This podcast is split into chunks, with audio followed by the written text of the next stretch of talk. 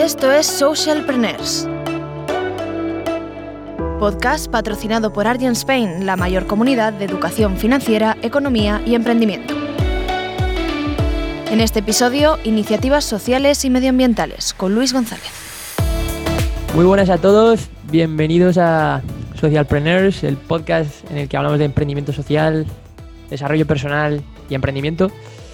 Y hoy vamos a hablar de emprendimiento social, vamos a hablar de, una iniciativa que está al otro lado del charco, probablemente una de las iniciativas que vayamos a entrevistar que estén más lejos de, aquí, de España. Eh, ahora nos, contará eh, uno de sus cofundadores un poco dónde está, dónde se encuentra y, y, qué es lo que hace. No, es una empresa que tiene triple impacto, tiene triple impacto, impacto social, impacto medioambiental e impacto económico, ¿no? Y no quiero anticiparme, ya quiero preguntarle directamente a él, eh, ya nos contará un poco lo que es. Así que lo primero de todo, bienvenido Yago, muchas gracias por estar aquí con nosotros. Hola Luis, muchas, muchas gracias a ustedes también, igualmente, um, chévere. Ah, ojalá eh, funcione, um, no venga la tormenta, estamos aquí en una pequeña tormenta tropical, um, estamos aquí ubicados tal vez a unos 9.000, 10.000 kilómetros físicamente más lejos de, de Madrid en la Amazonía em, ecuatoriana. Em, o sea, estamos lejos, pero también estamos full full con el tema de triple impacto y con el tema de, comida saludable y de crear un impacto positivo, ¿no? Vamos a, ir paso a paso, ahora te preguntaré un poco más sobre eso. Lo primero de todo, para que todo el mundo sepa, y eh, ¿quién, quién eres tú, ¿no? ¿Quién es Yago? Cuéntanos tu historia, que es bastante interesante. Sí, bueno, voy a hacerlo corto, si no, no terminamos hoy. yo soy suizo, francés, y me fui de Suiza en 2014. Y bueno, llegué aquí en Ecuador en fines de 2015 y con la finalidad de encontrar un lugar donde crear ah, una finca de permacultura tropical cual lo que hice y bueno, aquí me di cuenta pues también que pues la finca con permacultura tropical y, y todos esos procesos súper interesantes es posible, se va a demorar lo más rápido, por ejemplo, el tema del bambú. El bambú es la planta que crece más rápida de todas las plantas, hasta 90 centímetros por día, pero hasta que esté adulta son 6 años. Van a decir, coño, seis años es hartísimo, pero en realidad comparado a un árbol de madera, no sé qué, son 25, 30, 40, 50 o 100 años. Entonces, sí, bueno. de, eh, entonces, bueno, eso y ahí eh, me di cuenta que, que, pues había que hacer más que solo la, la finca eh, de permacultura. Y, y bueno, ¿Qué más? en, ah, sí, bueno, en, Suiza trabajé en empresas pequeñas, porque hay muchas pequeñas empresas. Uh, mi pymes creo que se llama eso en, español, ¿no? Sí, pyme aquí, pequeña y mediana. Sí, exacto. Entonces en Suiza también el, el 95% de todas las empresas son pequeñas y medianas. Y pero también trabajé en, en las grandes, grandes, o sea, con IBM y luego con unos startups y, bueno, de ahí luego también me surgieron otras ideas y motivación y, y bueno, por eso también estoy claro que en, realidad todo es posible y solo la, o sea, el que dice que no es posible es, es aquí arriba, o sea, nuestro cerebro. Y nosotros en realidad podemos hacer todo, pero hay que darle, ¿no? Entonces, eso un poco sobre mí. Tengo 40 años y, y bueno, aquí voy, esto va a ser el quinto año aquí. Y sí, siga nomás. Muy interesante. Pues sí, no, totalmente. Eh, todo está en tu cabeza, obviamente hay cosas muy difíciles, pero si lo intentas es posible que, lo consigas. Y bueno, ya cuéntanos un poco qué es lo que hacéis, ¿no? Allí en, en, Permatri, ¿no? Os llamáis Permatri Superfoods. Exacto, o sea, hay Permatri, que es como la, la madre, Permatri Superfood ya es un hijo, y, luego vienen otros hijos y la idea es de, crear eh, varias cosas productivas y, positivas con un impacto, ¿no? Ahora, el tema de Permatriz Superfood es que imagínate, aquí estamos en la Amazonía ecuatoriana, es una de las zonas más mega biodiversas del planeta, o sea, hay como, hay como 12 zonas así en todo el planeta Tierra, y esto es una de las dos o de las tres más mega biodiversas. Y ahora dices, pero ¿por qué es importante? O sea, ¿qué tiene que ver eso con lo otro? pues es que todo está interconectado al final del día, ¿no? Por ejemplo, todo las frutas, las verduras y, todo lo, lo, que nosotros vamos a exportar crece aquí, en este clima.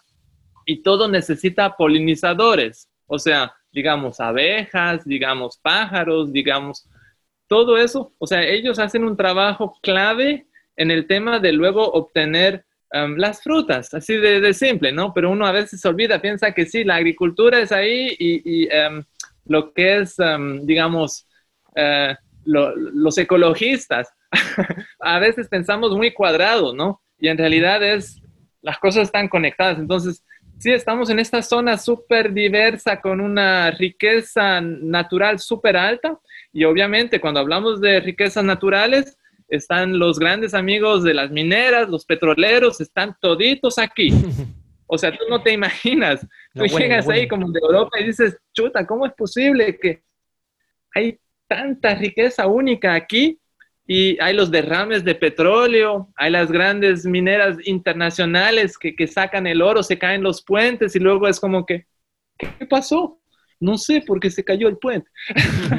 o sea, son cosas donde dices, duro, pero también ahí viene la motivación de nosotros porque vemos que en realidad el oro, oro verdadero, pues es algo, es, de, es de comer cosas saludables, ¿no? Y ahí vamos al tema de los superalimentos y de los superalimentos a base de vegetales o a base de plantas. En inglés se dice plant-based superfoods. ¿Por qué es importante esa aclaración? porque obviamente yo puedo vender gallinas, pollos, chanchos, lo que sea, y puedo decir que es un superalimento porque me da la gana.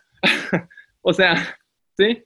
Entonces, cuando dices que es a base de planta, pues ya se separa eso con lo otro, lo que es muy diferente. Y el impacto, ahí pensando al impacto medioambiental, al impacto social, y económico es muy diferente si vamos con, con lo, lo, clásico de la agricultura clásica, ¿no? Donde tenemos más animales domésticos para comer que animales silvestres naturales, lo que solo pensando a esa situación ahora como que no puede ser bueno, o sea, no, no, no, eso da problemas, pero bueno, sí, seguimos ahí. Además lo que dices de, de, los animales, que al final eh, están todos confinados, ¿no? Justo como ahora nos están haciendo, pero están confinados durante toda su vida para que luego pues podamos comernos un filete o lo que sea, pero al final no es natural. Ya lo estamos viendo nosotros, que, tenemos instinto ¿no? y necesitamos movernos, aunque sea por la naturaleza, y hacer, no sé, cosas. Y yo creo que es un poco antinatura. Y entonces hay que. Claro, y la calidad, la calidad de lo que consumimos para nuestros cuerpos, en realidad, imagínate las gallinas las más baratas. No sé cómo será el precio en, en España, pero aquí está a 2 dólares, una así, pero una gallina verdadera está a 20 dólares. ¿Y por qué? Porque una crece en, en cuatro meses o en dos meses y la normal crece en un año. Entonces, económicamente, solo ah, pensando el impacto económico, entonces las otras le dan de todo, hormonas, todo eso. Y claro, la gallina grande se hace rápido, pero luego el que consume eso también se hace gordo. Te comes le crecen a los hombres los pechos más. Sí, sí, sí. Exacto. Y no solo hormonas, es todo lo que entra ahí, las vacas también, las vacunas y todo eso. O sea, es, bien complejo. Y por eso también tenemos el tema de que tanto, no sé cómo es en España, tema de diabetes, cáncer y todo eso. No es que es por mala suerte, porque es el año 2020 y, el mundo se acaba. Es por la nutrición y el movimiento de todos. Somos, somos máquinas um, que necesitamos movimiento y necesitamos buena alimentación. Es como si tienes un carro, no vas a meterle el aceite más barato y la gasolina más barata, porque sabes que a lo largo o muy pronto se va a dañar algo. Entonces ahí está la motivación, ya sacando de otro lado, de, lo que estamos haciendo. vamos a producir aquí mismo superalimentos a base de vegetales y transformar esos alimentos en productos de valor agregado aquí mismo también, lo que es un desafío porque obviamente aquí estamos en la Amazonía, estamos lejos de todo y tenemos internet, pero como ven y tal vez se escucha, pues varía, pero bueno, sí, exacto. Pero ahí estamos. entonces, Em, sí, es, un, es, algo, es algo muy único y bueno, entrando más a detalle, ¿qué vamos a exportar? ¿no? Porque hablamos de superalimentos a base de vegetal, ¿qué es? Entonces, allá tengo unos guineos, aquí le dicen guineos, en España son bananas, ¿sí? bananas. Vamos a exportar un tipo especial de bananas que es de esta zona amazónica. El tema, los plátanos son verdes y es más para cocinar el, banano es amarillo y eso tiene que ver con la maduración de la fruta. Y eso de nuevo tiene que ver con los azúcares que tiene la fruta adentro. Y ahí viene lo otro, porque si se maneja bien eso, solo de los azúcares y de cuánta maduración tiene la fruta, pues la fruta está perfectamente dulce, solo con la fructuosa, lo que es la, fermentación de la propia fruta, ¿sí? Eso es para todas las frutas, o sea, que sea café, que sea el cacao, todo tiene un, cuando se cosecha empieza a fermentar. Así es. Nosotros también, una vez que ya se terminó y vamos a hacer abono para los árboles de aguacate, todito esto se fermenta. Vienen los microorganismos y se comen todito y de nuevo entramos en, todo, ¿no? Bueno, entonces, el producto más especial sería lo de los guineos deshidratados, porque los vamos a deshidratar, les vamos a sacar, extraer el agua que tiene adentro y cortar en pedacitos. Y eso vamos a empacar y sellar, porque aquí también, o sea, tenemos una humedad altísima. Imagínate, estamos hablando de 92 a 95% de humedad aquí. O sea, en España también había saunas cuando yo vivía en España más antes y ahí entras, está bien, está caliente, le echas agüita encima y ahí sube la humedad y en dos minutos toditos salen. es por la humedad. Entonces, esa es una cosa que debemos aquí manejar muy bien, el tema de bajarle la humedad a estos productos, luego empacarlos al vacío y ahí podemos también pues trabajar con una calidad espectacular porque estos son guineos totalmente naturales. Ahora, la diferencia que muchos no tienen eh, tan claro es que en Europa nos llegan los guineos de la costa, que sea de Ecuador, de Costa Rica. Esos son, son monocultivos gigantes. Ahí hay aviones que todo, dos, tres, cuatro veces por día pasan fumigando glifosato, fumigando otras cosas que la única eh, que están ahí para, para, matar a las malas hierbas, para matar a los bichos, para matar a, todo lo que podría supuestamente dañar el cultivo. Entonces, todo eso está en esos guineos. Yo mismo en, Suiza no podía comer eh, el, banano, porque aquí todo me empezaba a picar, estaba... Ah, y entonces no podía. Y bueno, ese problema ya no tengo aquí porque aquí eso sí es natural. Y eso es algo que muchos en Europa no tenemos claro porque nos dicen, guineo, no sé qué, chiquita o dol o no sé de qué marca y que la mejor calidad y nos venden una cosa espectacular con mercado justo y, una foto chévere de los campesinos ahí contentos con el guineo. Y la realidad, el impacto en lugar es muy duro, es muy, es muy diferente. En Costa Rica también estuve visitando cultivos y fincas donde había mucho guineo, eh, banana, disculpa, y y todo lo que es monocultivo, el impacto social, el impacto económico, el impacto ambiental, eso siempre va en lo negativo. El único que gana ya es el que, eh, la, empresa. Y eso no puede ser un impacto bueno. Bueno. Solo gana el, que gana dinero. Eh, bueno, y cambiando de tema, ahora que has hablado de impacto, vosotros, como, como estamos diciendo, ¿no? Tenéis ese triple impacto, eh, medioambiental, social, económico. Y te quiero preguntar sobre el impacto social. ¿Cómo lo cuantificáis? ¿Cómo va eso? Entonces, el impacto social lo tenemos nosotros em, claramente, em, así que hablamos de cuántos beneficiarios tenemos, directos o indirectos, ¿no?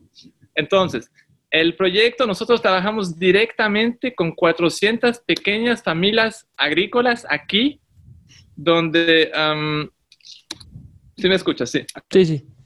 Ok, ok. Entonces son 400 familias agrícolas. ¿Y por qué hablamos de familias agrícolas? Normalmente se habla de, de, de, de uh, agricultura, ¿no? Porque aquí todo es chiquito, o sea, estamos hablando de media hectárea hasta 5 hectáreas de, cultivos. Y es, es la, los papás y tal vez hay dos, tres, cuatro, cinco, seis hijos y ahí ayudan todos, ¿no? Y ahí el, el, ahora el valor es bajísimo. Imagínate ahora el valor para un racimo de guineo de 45 kilos. Tiene aquí, cuando, cuando venden esto aquí a, a Aloha, por ejemplo, a la ciudad, les pagan por eso un dólar. Un dólar. bueno, y con un dólar aquí para que tengan una idea, un almuerzo, un desayuno, cualquier comida son tres dólares bajito. O sea, lo más económico son tres dólares. Entonces tú necesitas nueve dólares solo para tener las tres comidas diarias. O sea, no es tan, no, es, no son como precios como en África, donde con medio dólar o un dólar ya puedes estar comiendo algo de arroz o eso. Aquí, por la dolarización, está todo muy caro. Y bueno, eh, volviendo entonces a tu pregunta, eh, estamos con 400 pequeñas familias agrícolas Ahí vamos calculando eso, salen 2.000 beneficiarios directos, calculando lo de las familias, ¿no? Y de eso, luego pensando a los beneficiarios indirectos, estamos hablando ya de un número bastante grande, que son 50.000 personas en Zamora, Chinchipe y Morona, Santiago. Y, y, lo impresionante allá es que con una inversión relativamente pequeña, una operación pequeña, podemos hacer un impacto que a mí personalmente me parece pues muy grande. O sea, solo calculando eso económicamente, ¿no? Sí, sí. Y bueno, y luego el tema em, importante también estamos, em, vamos a trabajar con un 75% de mujeres operando, porque aquí en América Latina en Ecuador hay muchas dificultades, retos, el tema de violencia familiar, muchas madres solteras, em, no sé cómo es eso tanto en, en España, pero aquí es un, es, es un reto grande y ahí queremos nosotros también eh, pues, pues cambiar eso, entonces dar eh, mayor eh, enfoque a las mujeres que tienen hijos y luego también el otro tema que un 10% enfocado en oferta laboral para jóvenes y para que puedan seguir creciendo su conocimiento, ¿no? Porque aquí, imagínate, en, en América Latina y en Ecuador hay muchísimos jóvenes y no tienen potencial. Es como que, ah, eres joven, así como que no les dan importancia, ¿no? Y en realidad, pues un joven que quiere y que quiere trabajar y que quiere aprender es súper importante.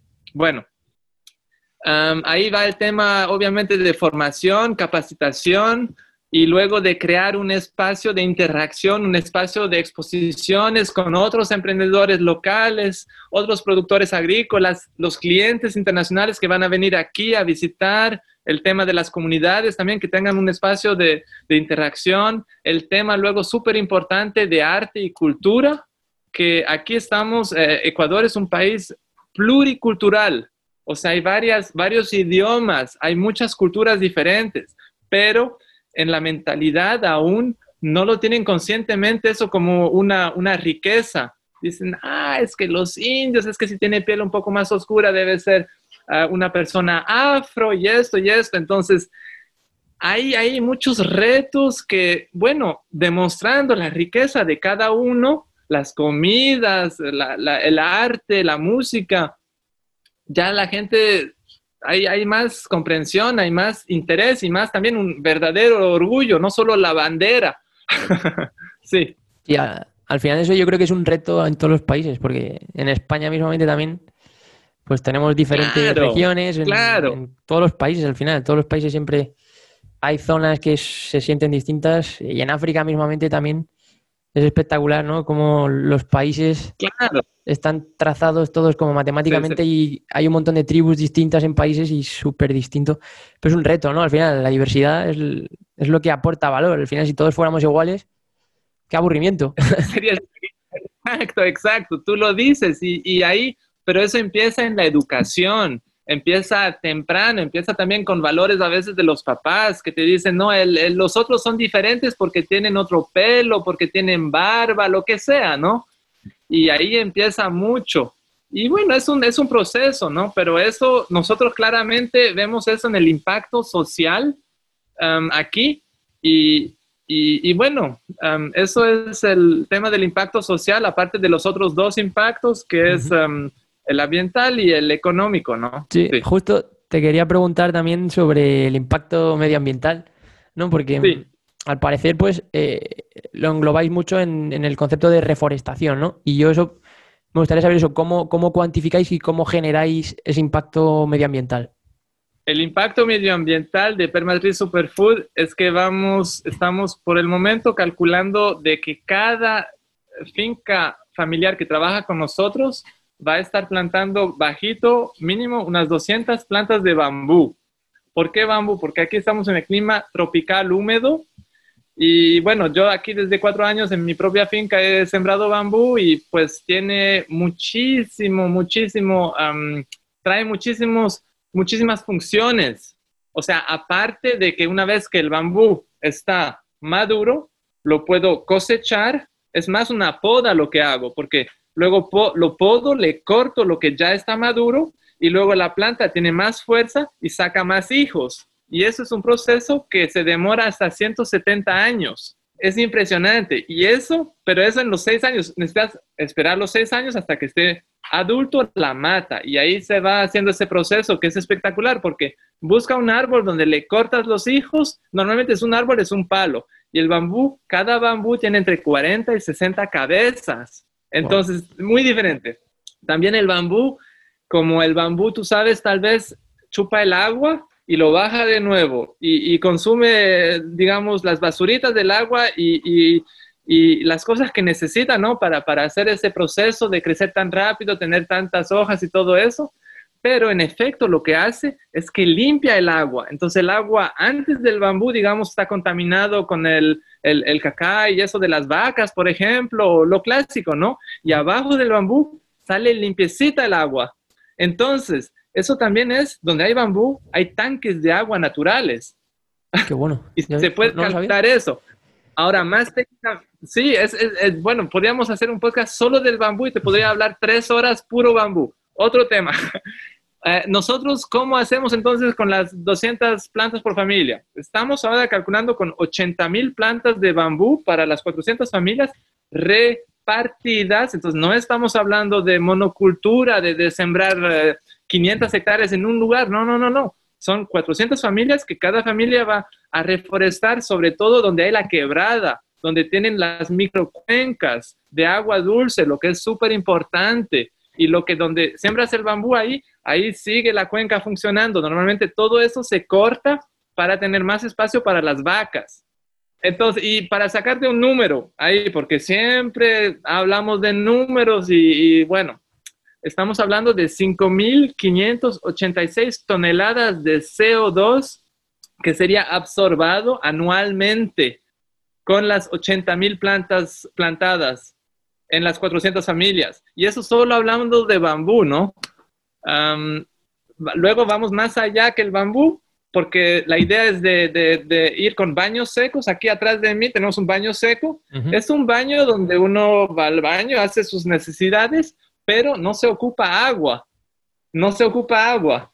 Y eso luego hay dos baños, uno se utiliza un año, luego el otro, y en ese tiempo los microorganismos, los insectos van y comen y trabajan todo eso, y luego saco eso y es tierra negra que utilizo para las plantas. Estiércol, ¿no?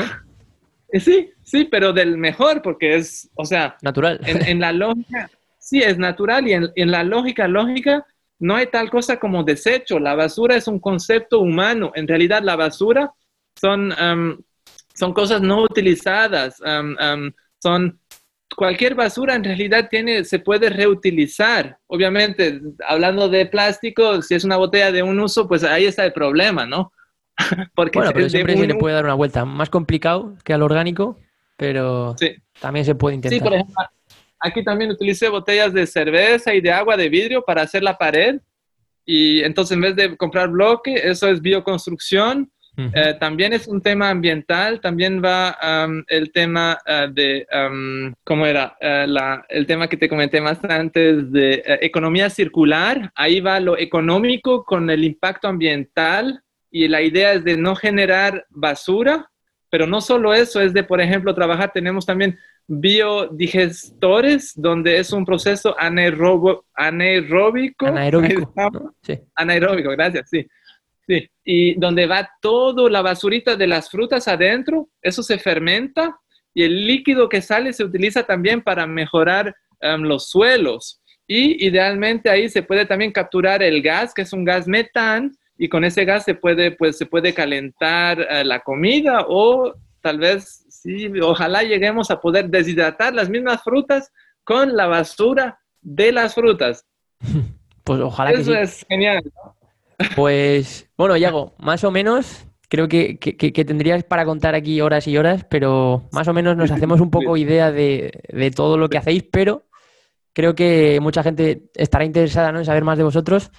¿Cómo, cómo pueden saber más sobre Permatri o si quieren colaborar, ver vuestros productos?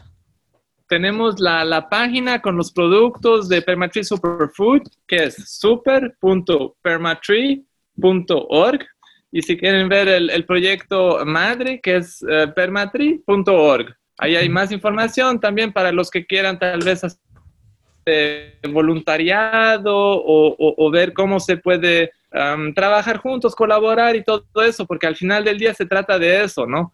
O sea, am, sí. Y obviamente estamos en Instagram, estamos en Twitter, estamos en LinkedIn y también estamos en el Facebook, como Permatri o como Permatri Superfood.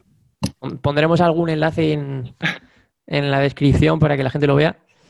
Y, y ya te quería hacer la última pregunta, que Chévere. es que, bueno, tú has estado trabajando en, en un montón de tiempo, ¿no? En Suiza, en startups, en, en empresas grandes como IBM, y luego tienes experiencia como emprendedor social, que, que estáis haciendo un montón de cosas y queréis abarcar mu- muchísimo y ayudar a- en todos los sentidos. Y bueno, sobre todo, habrás aprendido, habrás tenido fracasos, como siempre tenemos todos, y habrás aprendido y te quería preguntar, ¿no? ¿Qué, qué- cuáles son su- tus mayores aprendizajes que puedes eh, dar para pues, un emprendedor, por ejemplo, o para cualquier persona, ¿no? Que dos o tres cosas súper importantes para ti. Pues eh, lo, lo más importante de todo, todo am, es de, pues no tener miedo de nada en realidad. O sea, a veces dicen, ah, es que eres muy joven, eres muy flaco, eres muy gordo, no sé qué, o no tienes plata, o no, o tu idea no es innovadora. Ah, la gente habla mucho. Al final, si tienes una idea y la tienes bien, la visión clara, pues la pregunta, la única pregunta real es, ¿cuánto tiempo te vas a demorar a llegar? ¿Un año? ¿Diez años? ¿Veinte años? Y claro, si es más que tu vida, pues ahí también, no es que es imposible, pero ya tienes que pensar entonces de generación a generación y es un poco, tiene una otra complejidad, ¿no? Pero Total. en conclusión, primero, no tener miedo. Ah, que, que, que hay mucha, que, que es peligroso, que un emprendimiento puedes perder. Claro que puedes perder, pero también puedes caerte de la ducha y te rompes el cuello y se terminó. ¿No? Totalmente. Entonces, eso sería lo primero. Y, y lo otro, obviamente, es de hacer algo que, que lo hagas con pasión. Ahora, en, unas, en unos idiomas es el, el, tema de pasión, el otro idioma es de hacerlo con gana. Lo importante es no trabajar por tener que trabajar. Obviamente todos tenemos que trabajar, pero si haces algo que, que verdaderamente te parece la pena de levantarte a las 5 de la mañana y si te toca estar hasta las 10 de la noche y no decir, chuta, me tocó, ay, qué dura la vida y estar con ganas el próximo día, ahí encontraste lo que, lo que, lo que quieres y ahí también va a ser donde más éxito vas a tener, porque los otros trabajitos donde, esos trabajos donde vamos de las ocho y media hasta las cuatro y media y hacemos 10 minutos de pausa al mediodía, al final estamos prestando nuestro tiempo que es limitado aquí, porque todos solo tenemos un tiempo limitado aquí y no lo sabemos, no sabemos si son 20 añitos, si son 60 años o si son 100 años. Estamos y de paso, ¿no? Como, ese tiempo. Como decís en vuestra web. Sí, somos exacto, visitantes. Exacto. Toditos estamos de paso y a veces nos olvidamos de eso, a veces nos enloquecemos y, y queremos más y más y más plata. Y al final, ¿para qué? si no hay una visión clara de lo que queremos hacer o, o, o, o, el impacto que queremos hacer, y por eso el tema del triple impacto es, es, es, interesante, porque es una manera simple como herramienta para, para analizar qué estamos creando, dónde vamos, qué pasa, qué estamos creando en, lo, en los tres. Um, en los tres pilares, digamos, importantes, ¿no? Obviamente luego eso se rompe mucho más en, en detalles, pero um, eso ayuda a tener la visión clara. Sí, esas serían la, las dos cosas para también para, para el, la próxima versión de, digamos, personal mía, cuando en, en 80 años haya otra versión mía, un, un clon. Eh, eso, porque nadie normalmente te dice eso. Esas son cosas que pues uno tiene que darse cuenta, ¿no? Dicen, tendrás cuidado, te van a robar.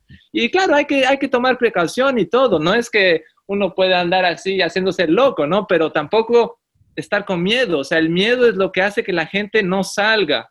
Es, es, una herramienta muy, muy fuerte el miedo. Muy buena, sí. No, y yo coincido en lo que dices tú de lanzarte y, y, luego también aprovechar todas las oportunidades. Obviamente hay que saber decir que no, porque el tiempo es limitado. Exacto. Pero aprovechar todas las oportunidades porque al final puedes hacer cosas muy, muy, muy chulas, ¿no? Yo, del poco tiempo que llevo aquí haciendo estas cosas, al final van saliendo cosas y cosas. Y cuando te mueves, cuando te lanzas, pues cuando te mueves atraes movimiento, ¿no? Que no sé dónde escuchas esa frase. Y empiezan a salir cosas muy buenas y empiezas a, ver sentido, ¿no? A, lo que, a tu sueño inicial, a lo mejor dices, pues mira, algo, algo estoy haciendo. y, y aunque no sea emprender, ¿no? O sea, hacer lo que te gusta, en cualquier sentido. Hacerlo, moverte y, y, van a salir cosas muy, muy, guays que te van a encantar y vas a disfrutar en vez de estar haciendo algo que, pues que, lo único que haces es perder tiempo de tu vida, ¿no? En algo que a, largo plazo a lo mejor vas a sentirte pues incompleto y vas a decir, bueno, ¿qué he hecho estos años? Entonces, no sé, yo coincido contigo ahí en tu mentalidad. Me encanta y siempre, además, siempre que entrevistamos gente, todos los emprendedores estamos igual de locos, pero yo creo que, es la mentalidad que, que, hay que tener, hay que intentarlo por lo menos. Y luego ya, pues aprende. ¿Funciona o no? Bueno, pero lo has intentado. Exacto, mira el de Tesla, hace, hace 15 años todos decían carros eléctricos, está loco, eso es para los niños. Un carro verdadero tiene que ser con gasolina, tiene que tener ese motor y hoy ya sabemos que en cinco años no habrá más carros eh, de motor, hasta los camiones, todo es eléctrico. Y luego la parte de los cohetes, bueno, si habláramos de Elon Musk, es que tiene una cantidad de cosas que parecían imposibles y que lo está haciendo Exacto. Un, ejemplo, ¿no? Para, para, todos nosotros. Pero también hay que decir que trabajando duro, nada de que el fin de semana voy a tomarme un puente y las vacaciones, o sea, el man también solo anda trabajando, ¿no? Mm, pero bueno, hace lo que, lo que le gusta, ¿no? Lo que él quiere. exacto, la pasión. Así que, bueno, pues yo creo que más o menos hemos contado, bueno, hemos comprendido un poco lo que hacéis y, seguro que mucha gente le interesa y quiere saber más. Así que nada, muchísimas gracias por, recibirnos desde allí, desde la selva de, Ecuador a 10.000, 9.000 kilómetros. Y ha sido un verdadero placer, así que... Sí, pues igualmente Luis, un placer también de, estar en contacto aún virtualmente contigo y pienso que lo de los podcasts es, es una herramienta también muy interesante para compartir y pero estar seleccionando qué información consumimos, porque eso también nos impacta a nosotros como, como personas. Y es el futuro, entonces vale la pena también de, estar invirtiendo en eso y, y, sigan también ustedes ahí con eso, porque es algo, es algo positivo, es algo bueno. Nada, muchísimas gracias, Diego. Un abrazo, Luis. Un abrazo, Diego. A todos, a todos los oyentes, muchas gracias por estar ahí un día más. Y nada, nos vemos en la próxima edición. Hasta luego en colaboración con la plataforma Pensamos, un think tank que trabaja para resolver los retos de la sociedad. Puedes escucharnos a través de Spotify, iBox, Apple Podcasts, Google Podcasts y TuneIn.